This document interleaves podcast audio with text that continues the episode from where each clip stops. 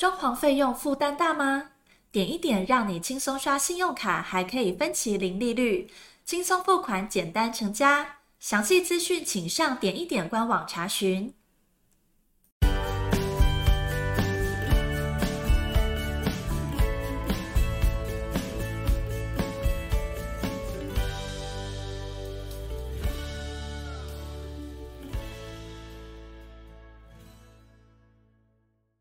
欢迎收听你家我家，我是频道主持人 Jordan，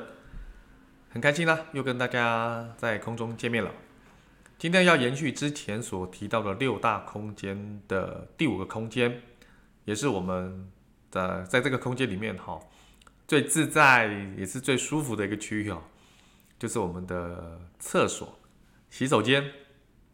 我们现在哈目前大概的经济水平都非常的好，生活水平也很高。所以，对于这种洗手间的要求啊，就是厕所的要求也特别特别的高。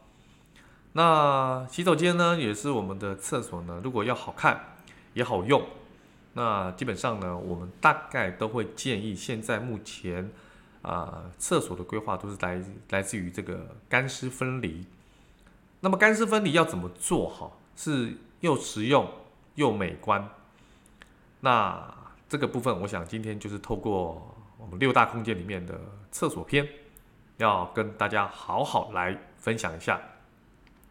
我们首先跟大家分享一下哈，就是这个厕所分离哈，就是这种干湿分离的好处是什么哈？当然，第一个是比较高的安全性，不会因为哈这种啊，因为水花的事件哈啊，尤其是你在这个洗脸盆。有时候在冲洗的时候，啊、不小心水花了四件，或者是在洗澡的时候的莲蓬头，那如果说没有做干湿分离的话，基本上如果年纪稍长的长辈啊，在使用这个厕所的话，有时候不小心这个呃洗手液啦、沐浴乳啦、洗发精啦这些泡沫在地上在瓷砖上滑动的时候。脚如果没有一个留神啊，或许就踩一个空就滑跤了。那这个受伤的风险其实其实是要特别注意跟小心哈。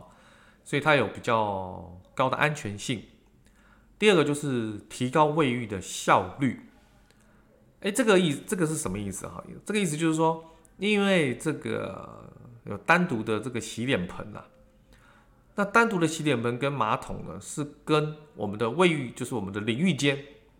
是有个干湿分离，所以你可以同时有人洗澡，也可以同时有人哎在洗脸盆刷牙洗脸，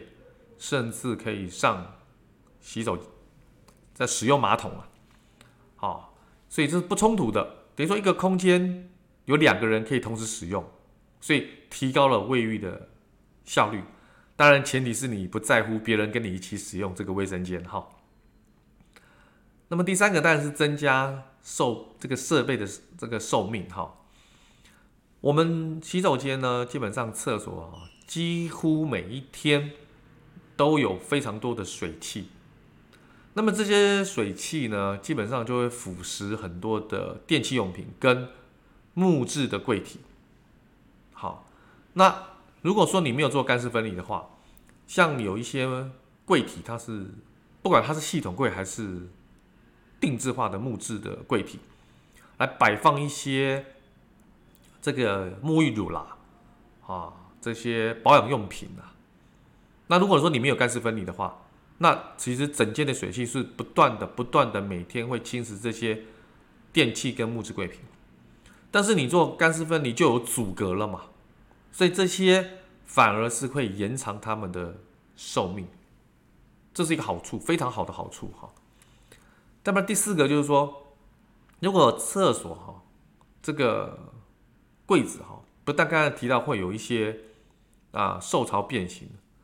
还有可能因为过于潮湿哈，它就会滋生细菌跟霉菌，也就是你在一个不是非常健康的环境下。尤其是身体赤裸裸的来进行梳洗跟打理，那么这些细菌跟霉菌有可能就会侵入到你的身体里面，造成健康的疑虑。所以干湿分离其实是对于卫生环保是非常大的注意哈。但第五个当然就是保暖器一定会好嘛，啊，因为如果说干湿分离的区域是在同一个空间里面，那它就是避免更好的热气的扩散，尤其是在淋浴间的时候，你的热气都会在淋浴间里面，比较不容易扩散到外面，那你的保暖性当然就比较好。等于说你在冬天洗澡的时候，你不必很等很久，你才会有温暖的感觉。如果你是你没有加装啊冷暖机气机的时候，好，所以这个部分哈是干湿分离最大的五个优点啊，安全性啊，卫浴这个卫浴有效率，增加各个设备的寿命，很卫生环保啊，重点是保暖性也比较好。那么接下来跟大家介绍是如何我们规划跟设计一个哈干湿分离的卫生间。如果说你今天的平数够大，你可以尝试做独立型的干湿分离的厕所。什么叫独立型哈？一样，各位可以想象一样哈。我的浴室、我的厕所、我的洗脸间都是各自独立的空间。这种就是独立型。独立型呢，它的优点就是说，照顾了每个功能使用时的个人隐私，而且可以有效的隔绝这些不好的气味，还有湿气，让整体的厕所就洗手间哈，非常的清洁，非常的干爽。各位可以想象一下哈，这种独立型的分离式的卫生间。基本上它是分三个区域，好，三个区域。所以刚刚有提到，就是说一个淋浴间嘛，哈，一个是厕所，一个是洗脸盆，三种独立的空间。有时候我们去那个饭店哈，或者是民宿的时候，有住过这种房间，就在房间它房型够大的时候，它是三种功能都是独立的。那当然，你三种功能都要独立，你空间一定要大。所以如果是三段式。分离式的这种独立型的空间，至少你的坪数要在二点五平到三点五平，甚至到四平这样的一个空间才能规划。也就是说，你还要含早稻间的话，可能坪数要更大。好，那这样的三段分离式的独立空间的干湿分离哈，你会使用起来非常的舒服。而且清洁起来也非常的卫生，好，这是这是比较大空间可以这样做，一般小空间可能就比较没有办法哈。那么第二个呢是兼用型的哈，啊，兼容并蓄的兼哈，兼用型的，就是把浴盆就洗脸盆，好，还有浴室的这个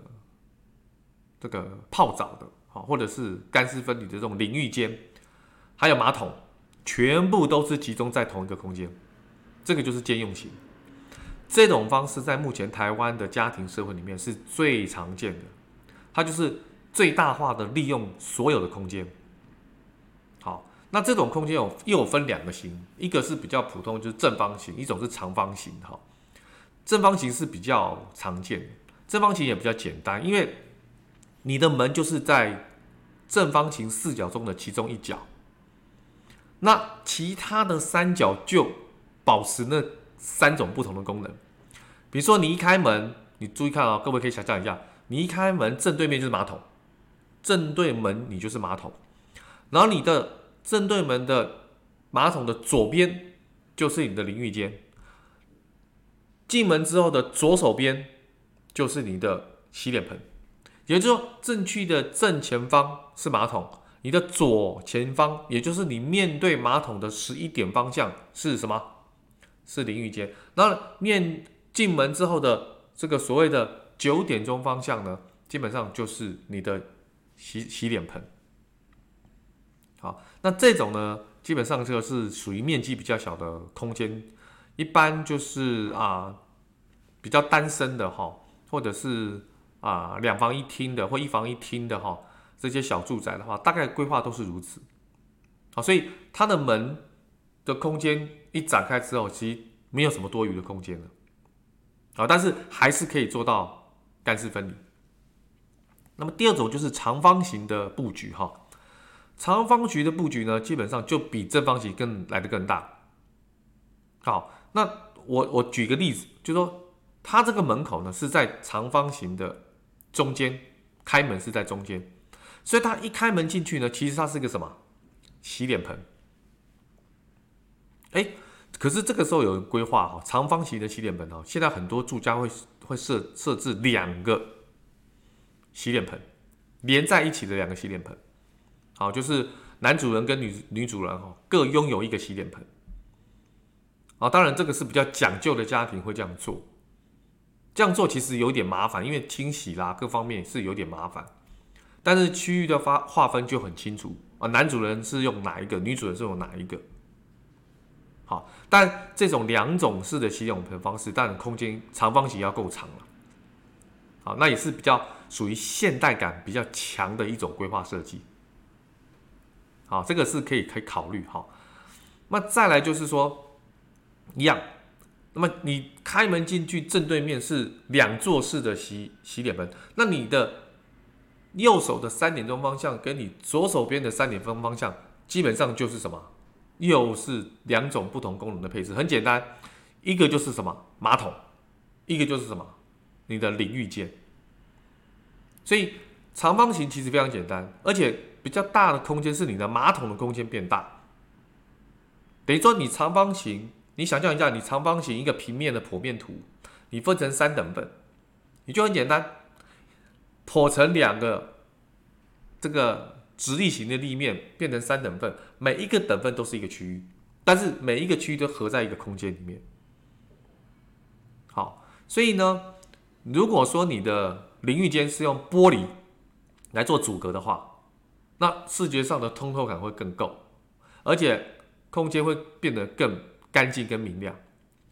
只不过用玻璃当做淋浴拉门的费用比较高，很多人是用塑胶的啊，塑胶的，或者是用毛玻璃来做所谓的淋浴拉门，这种费用就比较便宜，啊。但是它的质感性就比较没那么好，好，没那么好。那这个部分呢，我想这个大家可以考虑到啊自己的预算，啊，自己的预算。那这种这两种长方形跟正方形的方式呢，是目前啊应该是最主流的，也是大家最常看到的规划的内容。那这边我要提醒几个。在浴室规划的时候的一些小技巧。第一个就是在浴室一定有镜子，一定有镜面。那这个镜面呢，基本上以前都是直接一面镶在这个墙壁上。我建议各位哈，因为浴室的空间就是不大，可是它储物的东西却是不少。所以呢，如果可以在镜面的内部做一个柜体，不管是定制化的或者是系统柜。镜面打开，里面就可以放很多我刚才提到的牙刷、牙膏、洗面乳、沐浴乳、洗发精、刮胡刀，或者有些夹子啊，或者是其他的这种所谓的啊保养的保养霜，都可以放在里面。哦，非常啊多的东西都可以隐藏起来。然后是把镜面一合上去呢，诶，从外面看它就是一面镜子。打开之后呢，它变成一个柜体，等于说一个设计有两种功能。这个时候呢，因为有柜体的门片就是镜子，所以东西也不容易掉出来，而且也不容易沾灰尘。而且在镜子的四边呢，可以贴上现在最流行的什么？这个灯光条、压条，就是它的灯光的光线不是来自于上面的吸顶灯，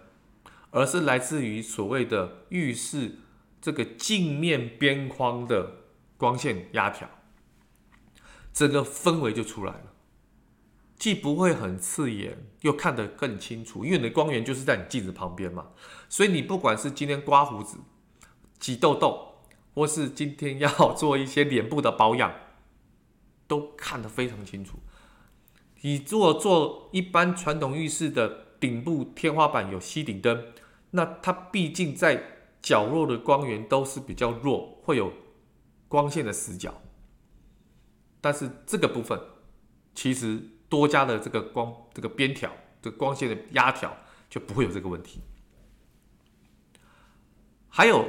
浴室的插座一定想办法要多做一个，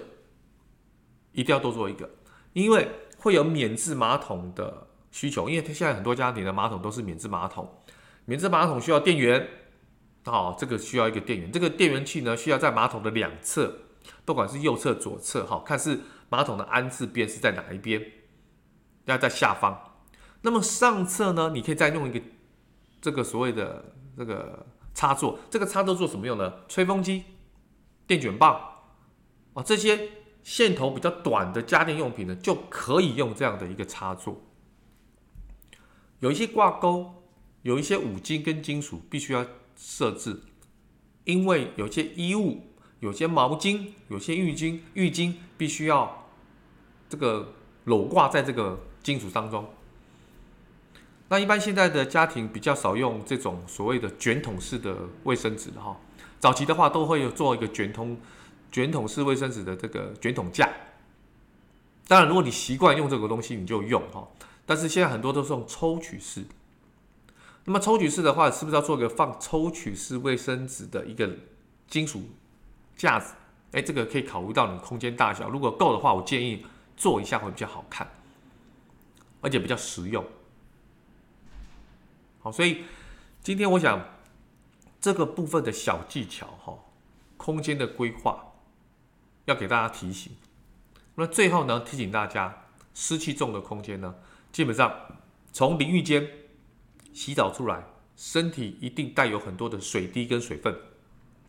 它会不经意的滴落在地板上，所以可能需要一个硅藻土的所谓的鞋垫。那么，让我们的湿气可以透过硅藻土的这些所谓的地垫哈，能够吸取，然后这些地垫吸取之后，它自己还可以吸收，不会有残留任何的水分，让整个空间非常的干净，细菌也不容易滋长。啊，所以今天我想跟大家分享这个六大空间里面的这个厕所篇哈。着重于就是在于就是整个好处是什么，干湿分离的好处是什么，而且这是目前的主流。那如果说你现在的厕所是没有干湿分离的，真的建议可以在厕所做一个局部的改造。那不做不过厕所的改造比较麻烦啊，比较麻烦，因为它见得到粪管跟水管，那这个一定要找专业的师傅来施工，这个 DIY 可能难度就很高了啊，因为它的防水层要做得很好。好，不然这个做得不好，可能在你的隔壁邻居来讲，不管是隔壁邻居或是楼下邻居，可能都会受到影响。好，今天就跟大家分享这个厕所改造六大空间里面的重点，希望对大家有帮助。那我今天分享到这边喽，OK，拜拜。